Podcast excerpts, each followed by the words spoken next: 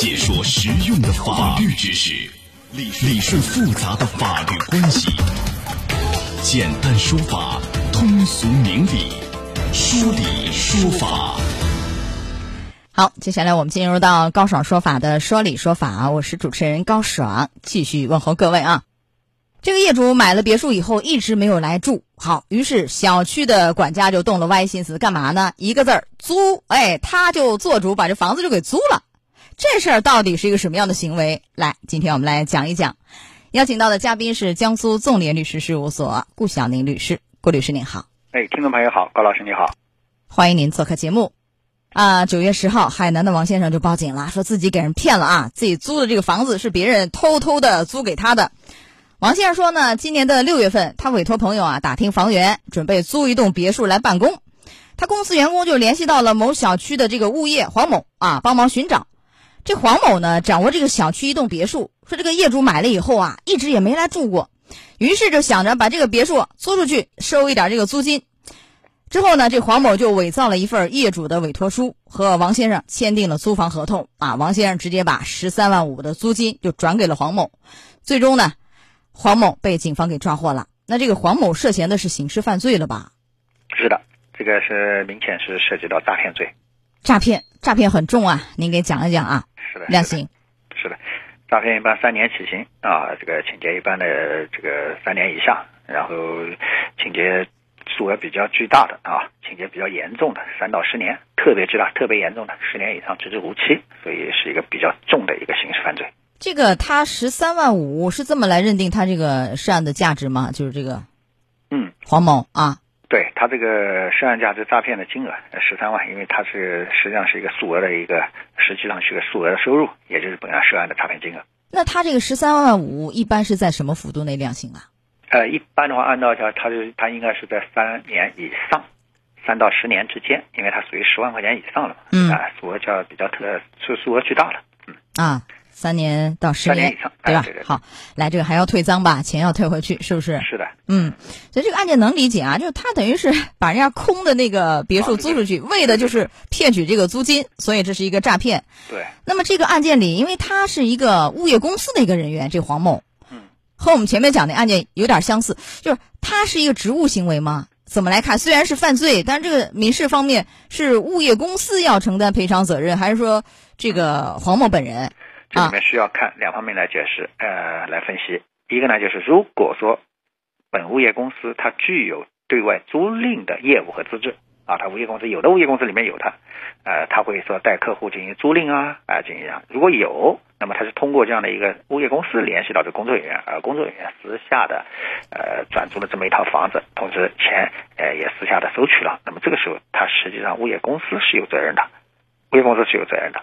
那如果这样的话，这个黄某就职务行为，最后他就是个职务行为，民事赔偿是物业公司赔，赔完以后还是先行对先行先行支付先行付，然后以后呢，等到这个刑事案件处理结束了以后，他们可以向呃相关的这个责任人进行追偿。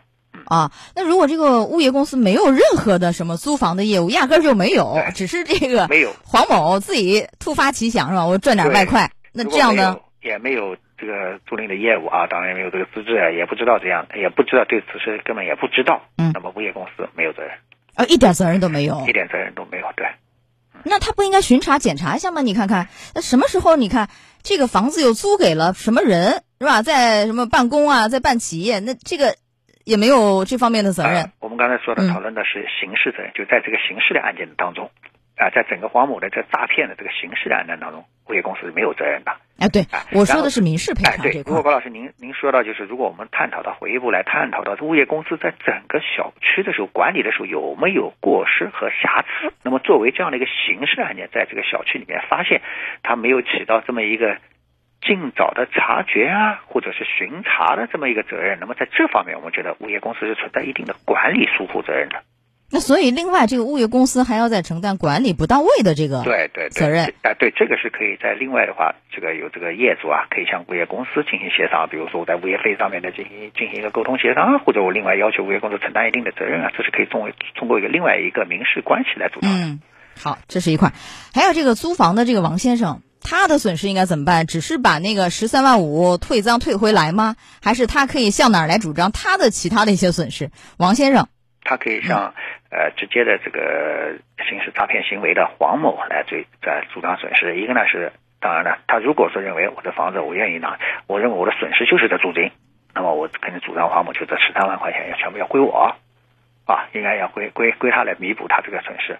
第二呢，有些个别人呢，他可能觉得我房子本来就不想租的啊，我这本来房子就是毛坯房，就是新房，你如果确实已经租出去了，给人家做了办公了，我这个给我造成了额外的损失，那么这个他也可以向黄某。也就向这个诈骗行为人进行这么一个主张。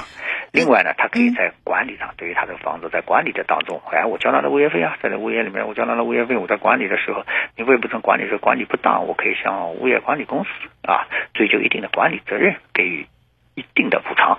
嗯，这是他有权要求的。呃，王先生可以找这个就是黄某主张，同时也可以找物业，因为管理不到位，是吧？也可以。您其实还讲到了一个我刚才想问的，这个别墅的业主压根儿也不知道自己房子没有住，哎，被这个呃物业管家给租出去了，是吧？他的这个损失其实也可以找黄某，也可以找物业吧？是的，是的，是一样，双向的都一样。对的，对的。承担的这个责任大小，那就应该由双方协商，协商不成，法院来判。是的。好，来我们讲讲这样案件的提醒。这样的案件最重要的就是核实、核实再核实。我觉得啊，就在任何进行这样的一个涉及到一个比较重大的行为，就是涉及到你跟房子相关的，你要租出去或者卖出去，或者等等，你要处置它，就相当于我们这个组织处置它的时候，一定要仔细的核实它的相关的证明。比如说我们讲到了委托书是否真实啊，是否和当事人进行核实一下，房产证复印件，房产证的复印件要留存，房产证是否原件要需要查看。同时呢，是否和物业公司进行一个核实，这些我觉得啊都是有必要的，因为这样子可以最大限度的那个防止这样的事情发生。第二个呢，对于物业公司来说，我们还是说要加强平时的管理，加强平时的巡查啊，能够尽可能的杜绝像这类事件发生。嗯，好的，有的必要的时候，比如说让这个原房主出现一下，咱们见个面聊一聊，我觉得其实也能很好的防范风险，对对吧？是啊。好，来到这儿结束我们的说理说法，非常感谢顾祥宁律师，好，顾律师再见。哎，好的，再见。高爽说法节目收听时间：首播 FM 九十三点七，江苏新闻广播十五点十分到十六点；复播 AM 七零二，江苏新闻综合广播二十二点三十到二十三点。想咨询法律问题和主持人高爽互动，请下载大蓝鲸 APP 到高爽的朋友圈。节目微信公众号“高爽说法”，网络收听方式：江苏广播网三 W 点 VOJS 点 CN。